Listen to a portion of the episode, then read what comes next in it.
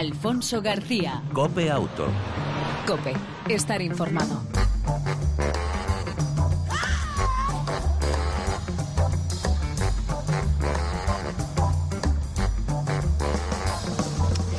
Hola, ¿qué tal? ¿Cómo estás? Bienvenido una semana más a este tiempo de radio dedicado al mundo del motor, tanto en las dos como en las eh, cuatro ruedas. Ya sabes, una entrega semanal de aproximadamente unos 35 minutos donde te acercamos la información y el entretenimiento del mundo del motor. En el control técnico, nuestro copiloto y motero de pro, Pedro Díaz Aguado, al volante y en el arranque, el saludo de Alfonso García.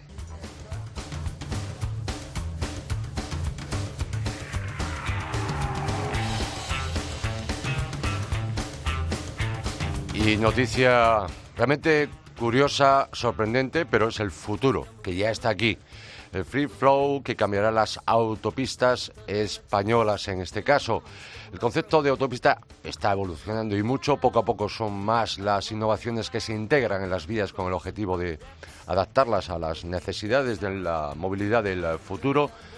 Tiempo, seguridad, comodidad cobran más relevancia para que los desplazamientos que hagamos sean más cómodos, sobre todo en muchas de nuestras autopistas. Pero no hace falta viajar muy lejos para disfrutar de ello. Y es que la AP7 tan famosa, autopista de peaje 7, puede presumir de contar con el primer peaje de España sin barreras, el de la Roca, en sentido Francia. Autopistas, compañía del grupo Albertis, ha sido la, el responsable de implantar este sistema conocido como Free Flow, presente en las autopistas más modernas de países como Australia, Chile, Singapur o Estados Unidos. La iniciativa permite realizar el paso por el peaje a una velocidad de 60 kilómetros por hora. Eso sí, sin tener que esperar a que el semáforo se ponga verde ni a que se abra la barrera. Se trata de un paso importante para poder circular de forma segura, fluida y cómoda gracias a un sistema que es totalmente fácil, que no requiere acción por parte del cliente, según han dicho desde la Dirección de Tecnología e Innovación de Autopistas. En palabras de ellos, se opta por la AP7 al tratarse de una autopista de calidad y con mucho tráfico. Eso no nos sirve para recibir información sobre, los, sobre si los sistemas funcionan o no. Con todo, se trata de un mecanismo de, de perfeccionamiento del servicio de telepeaje con vía T. Solo aquellos turismos que disponen de este dispositivo, aproximadamente 5 de cada 10, pueden cruzar el peaje de la roca sin necesidad de detener el vehículo. Para ello se han habilitado los dos carriles izquierdos para su uso exclusivo de estos coches identificables con tramos de pavimento en el suelo pintados de color azul y señalización con el distintivo vía T.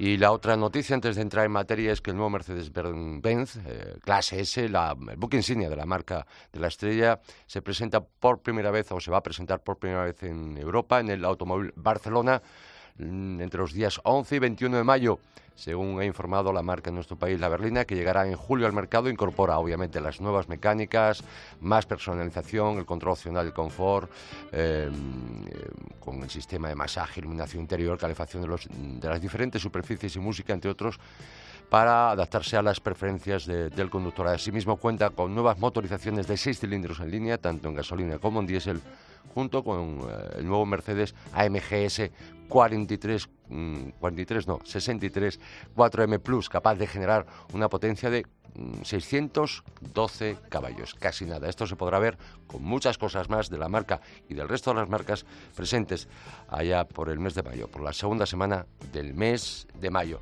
y vamos a hablar de algo que es actualidad y actualidad preocupante.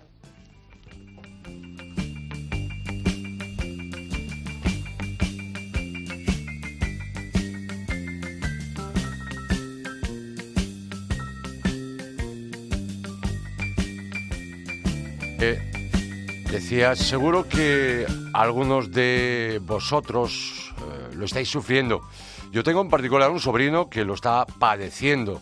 Me refiero a sacarse el carnet de conducir, los retrasos ante la falta de examinadores.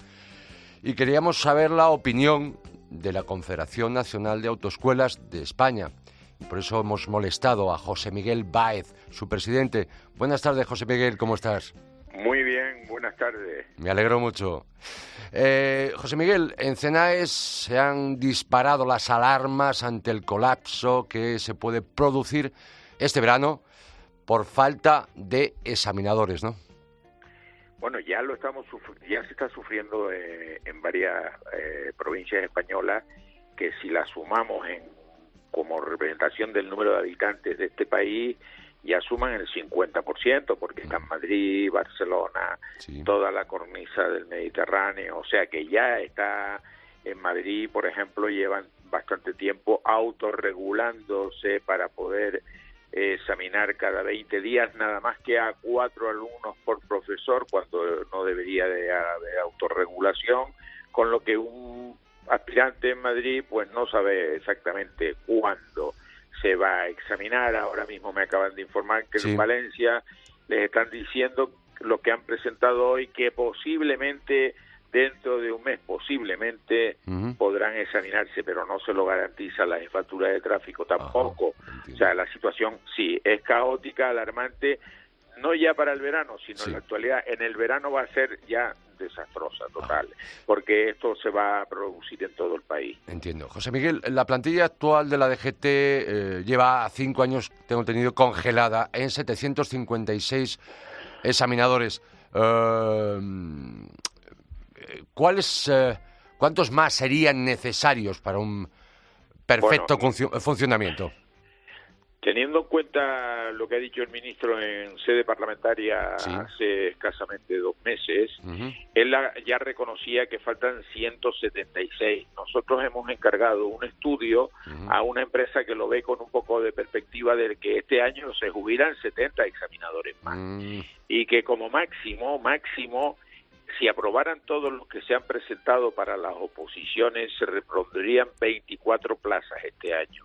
Por lo tanto, el déficit del ministro se queda corto ya este año.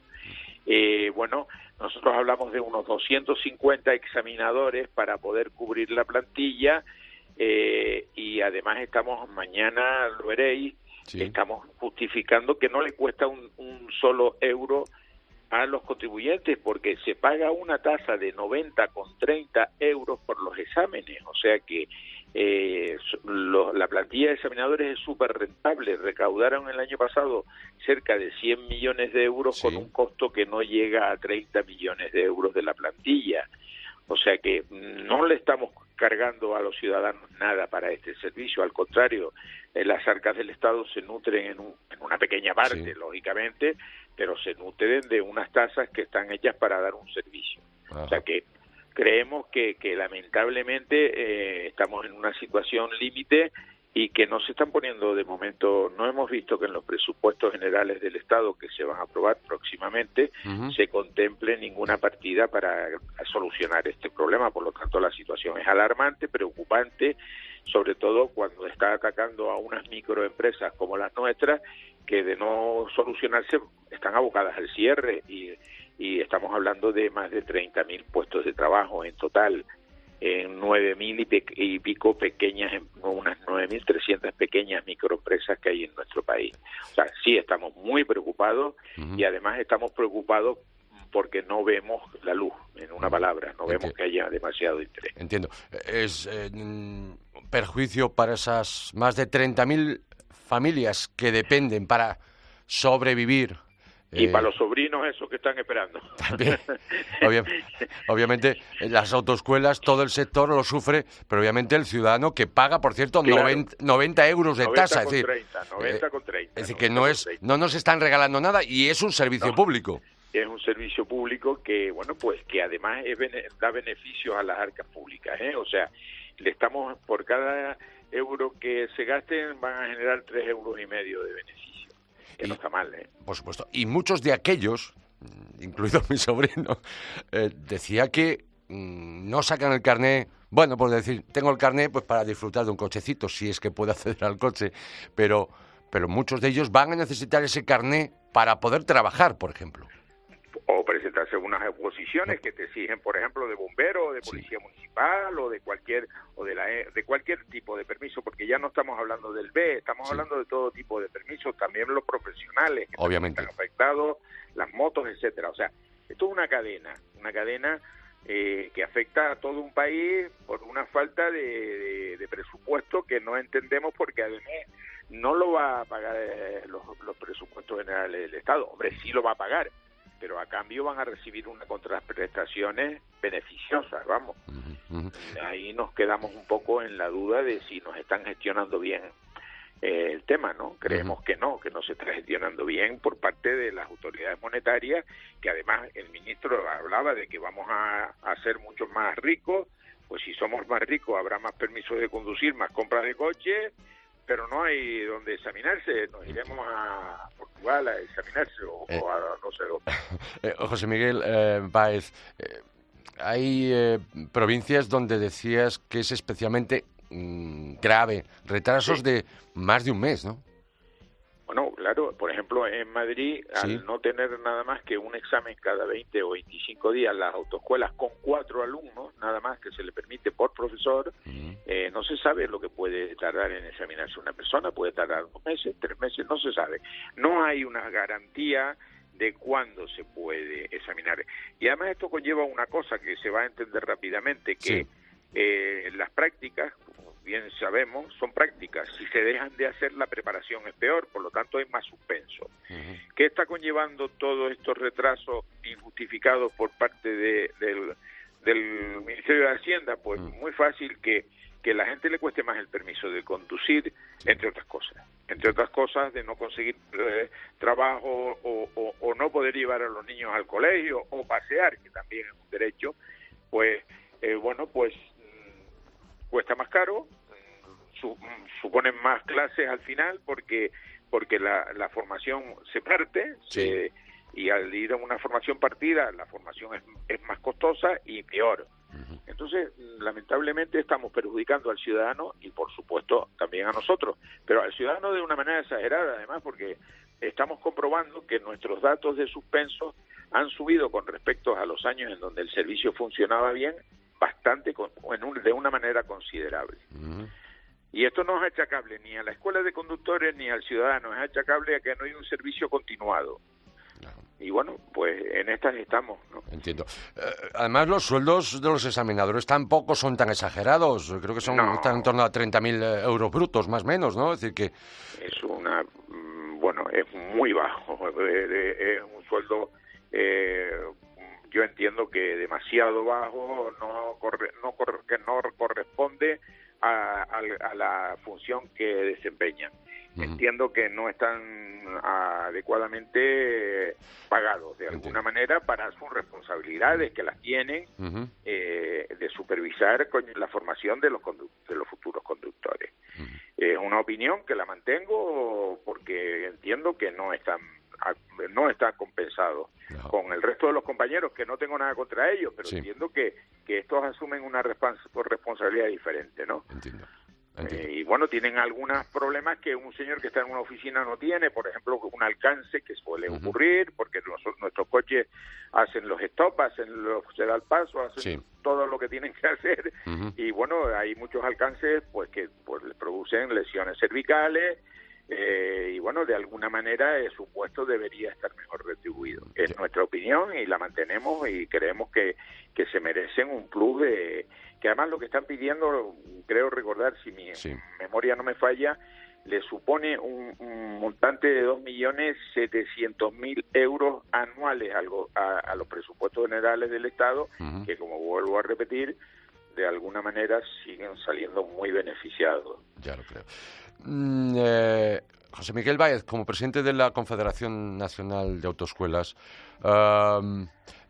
¿qué dice la nueva dirección de tráfico al respecto? Hombre, ¿Qué os dice a vosotros? A nosotros, hombre, ellos lo que nos dicen que no dependen de ellos, que depende del Ministerio de, Hacienda, en definitiva, que, es como ellos, yo me supongo que estarían encantados de que la plantilla de tráfico, que además está bastante mermada porque ahora mismo mm, se, le, tienen 1.200 funcionarios menos de los que tendrían que tener, pues me supongo que los jefes de tráfico y el propio director general estarían encantados de que le resolvieran el problema.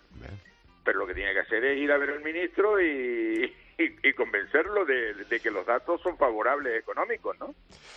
Y por último, eh, ¿cabe la esperanza para aquellos oyentes que ahora mismo eh, se vean eh, perjudicados, tanto los que se van a acceder al carné, como los propios examinadores, como todo el sector de las autoescuelas?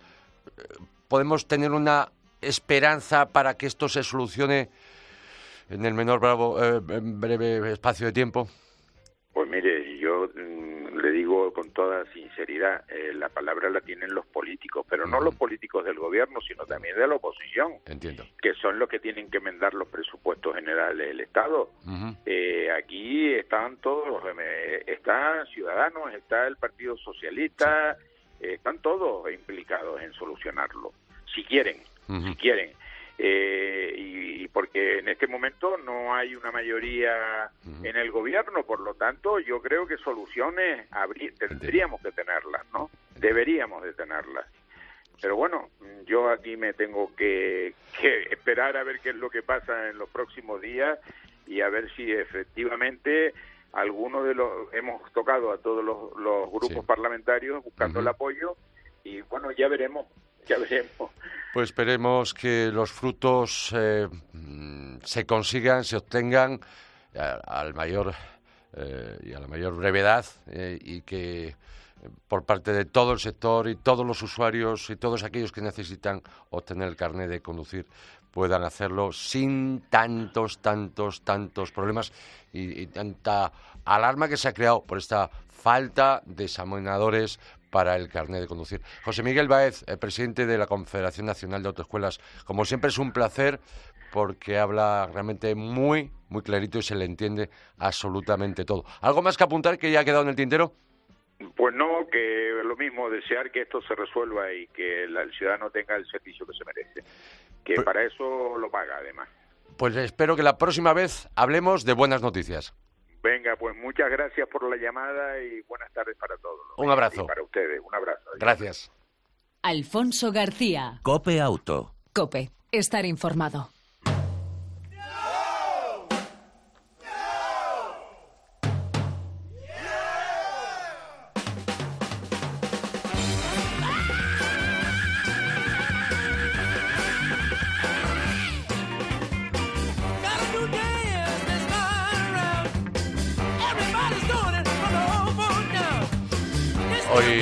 Hoy te queremos descubrir un nuevo concepto de conducción y diversión, como sentir la emoción del derrapaje, pero obviamente eh, en circuito cerrado, no en vía abierta.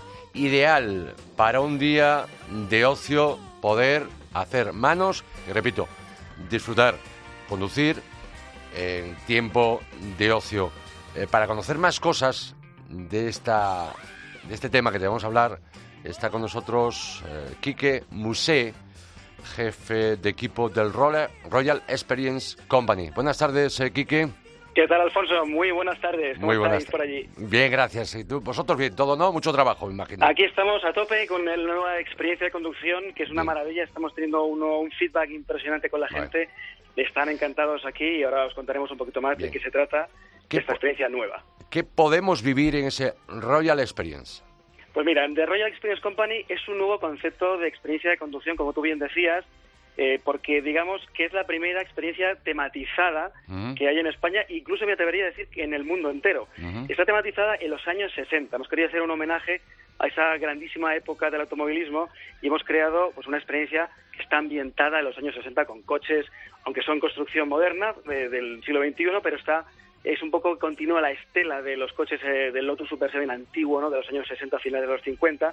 Hemos creado un universo un poco, pues muy, muy vintage, con un autobús eh, que tú bien conoces, has visto por aquí, un autobús reformado, completamente, eh, con un ambiente perfectamente capaz de dar hospitalidad a todo el mundo, original de los años 60 para dar esa hospitalidad a la gente y poder tener aquí reuniones de trabajo, poder tener comidas, cenas, crear un ambiente impresionante y bueno, es una, digamos, es el pilar donde se apoya el resto de experiencias que ahora os contaré, os contaré un poquito más. Quique, eh, con seguridad, aprender a derrapar con los mejores motores en, la pista que tenéis en el circuito madrileño del Jarama, ¿cuál sería el programa si yo me apunto, por ejemplo? ¿Qué, qué, ¿Y cuánto duraría más o menos? Pues mira, eh, hay que decir en primer lugar que es esto es una experiencia permanente. O sea, no estamos, ya estamos aquí, somos socios del Jarama, socios del RACE, con lo cual ya estamos aquí de forma permanente desde, vamos, desde hace un mes y pico más o menos, ya estamos aquí y si Dios quiere por mucho más tiempo. ¿Y qué es lo que damos a la gente? Pues mira, en primer lugar, eh, llegar aquí ya es una experiencia porque se encuentra uno en un reducto que no, que no espera en el circuito del Jarama y nos vamos a encontrar con unos coches, con cuatro coches que lo que se trata es de llevarlos al extremo, que cada uno saque su potencial que lleva dentro con unos motores cualificados que te van a hacer experimentar las sensaciones más increíbles eh, con estos coches. Como tú bien decías, que se trata de llevarlos deslizando por esta pista, encontrar el equilibrio entre deslizamiento y eficacia para lograr un tiempo, porque hay un cronómetro que va un poco reflejando la evolución o la mejoría o el, digamos, el, el, ese, esa, ese tiempo que uno va implementando, va mejorando en cada vuelta que da. Tenemos también unos coches para, para apoyar a esta experiencia, unos coches que son divertidísimos, se llaman Crazy Cars, que son eléctricos en un circuito balizado, hinchable, para coger manos, porque el comportamiento dinámico de estos coches se parece mucho a los coches grandes y es, un, es, un, ah, es una maravilla, súper divertido. La verdad es que eh, la gente se sorprende con esos coches que parecen juguetitos, pero luego te das cuenta que son unos aparatos más rápidos de lo que parece, son eléctricos, no olvidemos, y te hace un juego de manos eh, que es una maravilla. Entiendo. Y hablando de los mm, de los de verdad, eh, por así decirlo, ¿qué características tienen los, los, los vehículos que utilizáis para esta experiencia? Pues mira, son coches que su mayor, digamos, característica es la relación peso-potencia. Son coches de 180 caballos, pero pesan 450 kilos, con lo cual es, eh, hacemos la proporción, la relación es mejor casi que un Ferrari F430. Con lo cual nos vamos a encontrar con unos coches con una aceleración tremendamente increíble, en torno a 4 segundos, pero más que eso es la sensación que te genera en, una, en un espacio que está balizado con conos, que se trata de encontrar el equilibrio perfecto entre deslizamiento y eficacia, con lo cual vamos a sentir las fuerzas G, vamos a sentir que no, son coches que no tienen están tienen el techo descubierto, son descapotables, con lo cual las sensaciones son casi de monoplaza, el viento en la cara. O sea, sobre todo es generar sensaciones y emociones que, oye, y son coches de carreras, no olvidemos que, oye, tener en tus manos un coche de carreras no se hace todos los días. Sí, y además sin ningún tipo de ayuda, es decir, como eran los coches en los años 60, más o menos. Exactamente, lo que te decía del homenaje a los 60 es porque queremos hacer, queremos un poco recrear esa conducción pura de antaño, donde no había electrónica, era todo manos del piloto y su casta, y su gesta para lograr el mejor resultado con estos coches. Es decir, que podemos eh, divertirnos, conducir y encima mejorar nuestra habilidad al volante para que luego fuera de alguna forma, obviamente no vamos a, ir en, carretera abierta a desrapar, pero sí, si en esa circunstancia, en un momento dado, aunque hoy en día todos los coches llevan muchas ayudas, esa circunstancia que pueda ocurrir en determinado momento pueda ayudarnos a que tengamos mejores manos, más habilidad con el volante y con nuestras manos. Exacto, no, o sea, no es exactamente un objetivo didáctico porque hay otras experiencias que así lo que así lo hacen. Es, eh, pero sí es cierto que te llevas una diversión extrema y, ¿por qué no? Por supuesto te llevas una, una dosis de, enseñanza eh. y de aplicaciones después en la vida real, prácticamente. Además contáis contáis con el BATAC. ¿Qué es para quien no lo sepa? Pues el Batak, mira, es una cosa muy graciosa, muy divertida y además es que eh, la gente le da menos entidad de lo que tiene, que realmente que es bastante. Es una máquina de coordinación o de entrenamiento de capacidad de reacción, de coordinación general de cuerpo y de visión periférica. Esto lo utilizan, por ejemplo, eh, pues en la Fórmula 1 para generar o para estimular la capacidad de reacción, es decir, los reflejos, pues de los pilotos, de, de forma que cuando estén en la pista sean mucho más rápidos a la hora de, pues de procesar cualquier elemento que llegue ajeno a la propia pista y sean capaces de, desarrollar esa habilidad de superación de ese obstáculo. Con lo cual eh, hay un tiempo que tienes que realizar unas pulsaciones en una especie de, bastidor con luces, de aluminio, con luces, tienes que impulsar las luces y apagarlas, el mayor número de luces, en el menor tiempo. Parece una tontería, pero es muy, muy, muy, muy divertido y además, además la gente se pica bastante con esto. ¿eh? Parece que no, pero se, pican bastante. Es algo que utilizan los pilotos de competición, ¿no? Los pilotos incluso de Fórmula 1, ¿no? Sí, sí, sí. Yo decía que la Fórmula 1 lo utilizan mucho para eso, para, para, para generar ese estímulo de capacidad de reacción y al final la verdad es que se nota, es una experiencia, parecen actividades sueltas, pero luego están muy enfocadas después a la conducción de los coches de los Westfield Aero Race que tenemos de carreras. O sea, empezamos un poco eh, estimulando el cerebro, un poco la capacidad de coordinación general.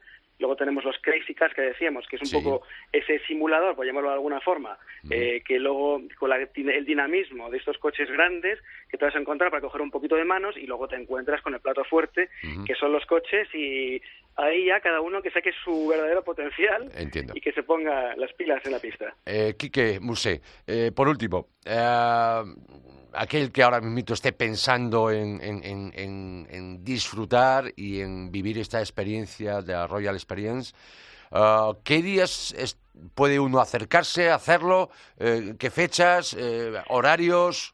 Pues mira, buena pregunta. Nosotros comercializamos dos partes, uno para empresa, que estamos de lunes a viernes, para las empresas que hagan su team building, sus jornadas corporativas, y luego para el público en general eh, tenemos a partir del viernes por la tarde de 4 a 8 y los sábados y domingos de 10 de la mañana a 8 de la tarde.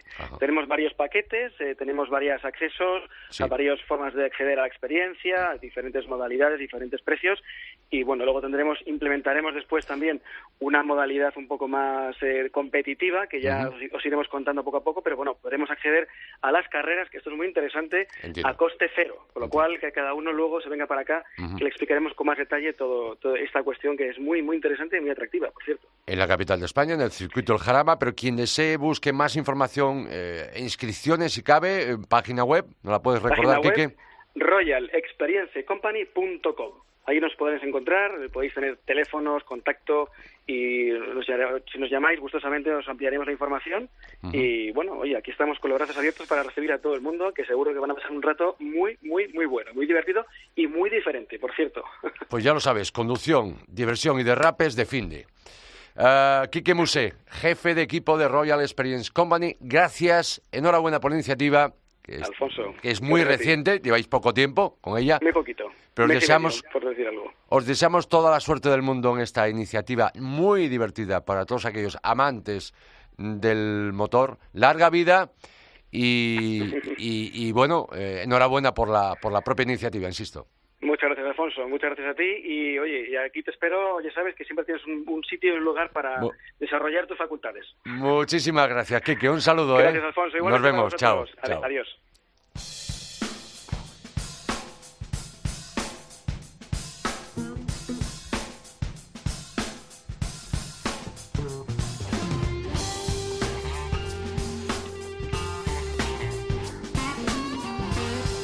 Entramos en la recta final de esta edición de Copia Auto, programa número 208. Entramos en las autonovedades. Dos os traemos hoy.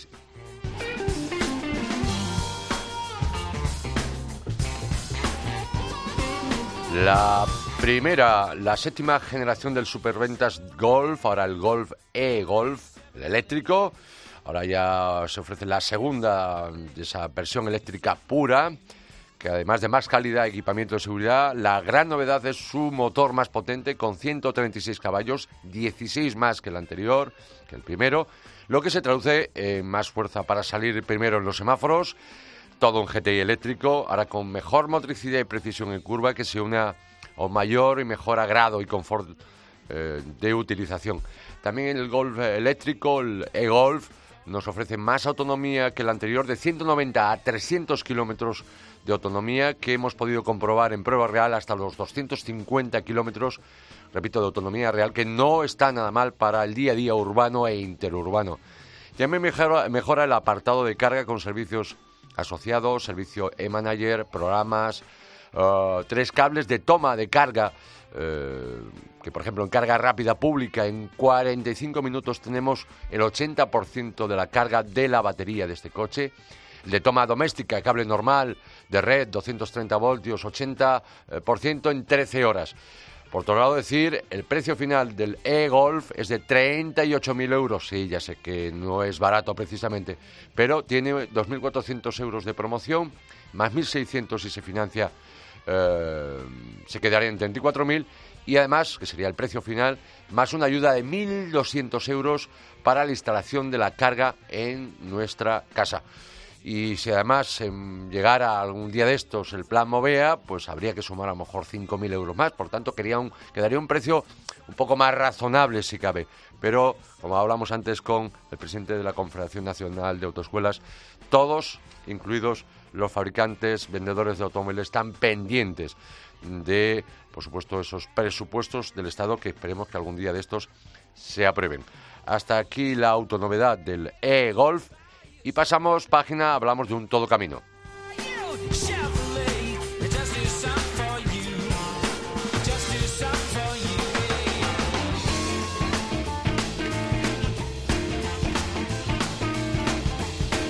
La, la, otra autonovedad de la semana es el eh, nuevo Corando, el todo camino compacto de la marca coreana. Se ha actualizado con una parrilla más grande, con una tira de luces LED eh, diurnas que le dan ahora un aire más moderno y además puede contar con llantas grandes de 18 pulgadas. Si pasamos dentro, los cambios son el sistema de iluminación que permite elegir entre y hasta seis colores, nuevo diseño de volante y con un nuevo sistema de infoentretenimiento y más opciones de conectividad en pantalla o con pantalla de 7 pulgadas.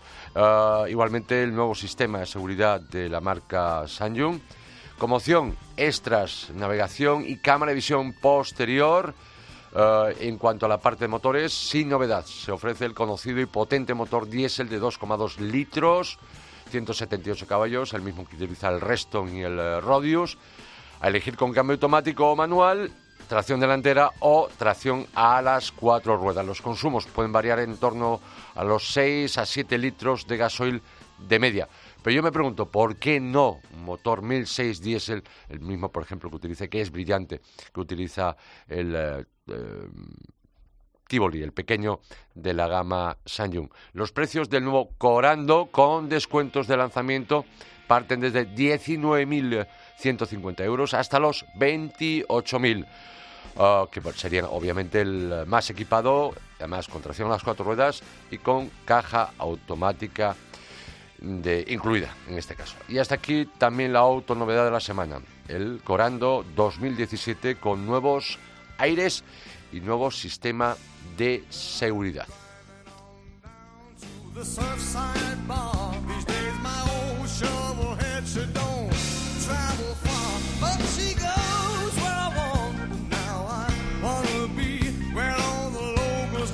Y nos vamos a ir. Antes recordaros que mañana empieza el rally de Argentina, prueba del campeonato del mundo de rallies, que está siendo este año bastante más apasionante y, ah, bueno, más más disputado entre los eh, pilotos y las eh, nuevas eh, y las nuevas escuderías y con las nuevas especificaciones que en su día nos comentó nuestro compañero y amigo de la revista Auto Javier bueno el Javier bueno el veterano del mundial de rallies y tenemos que decir adiós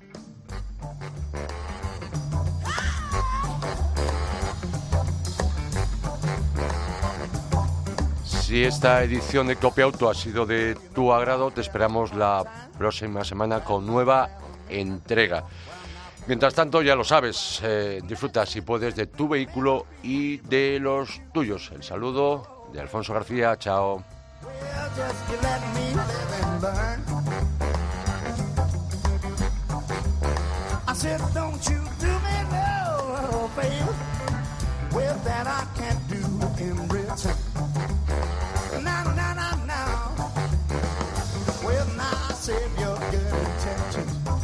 Somebody you can trust. Cause once you hand it over, you know you won't see me so don't you do me no favor. Yeah, just you let me live and learn. I said, don't you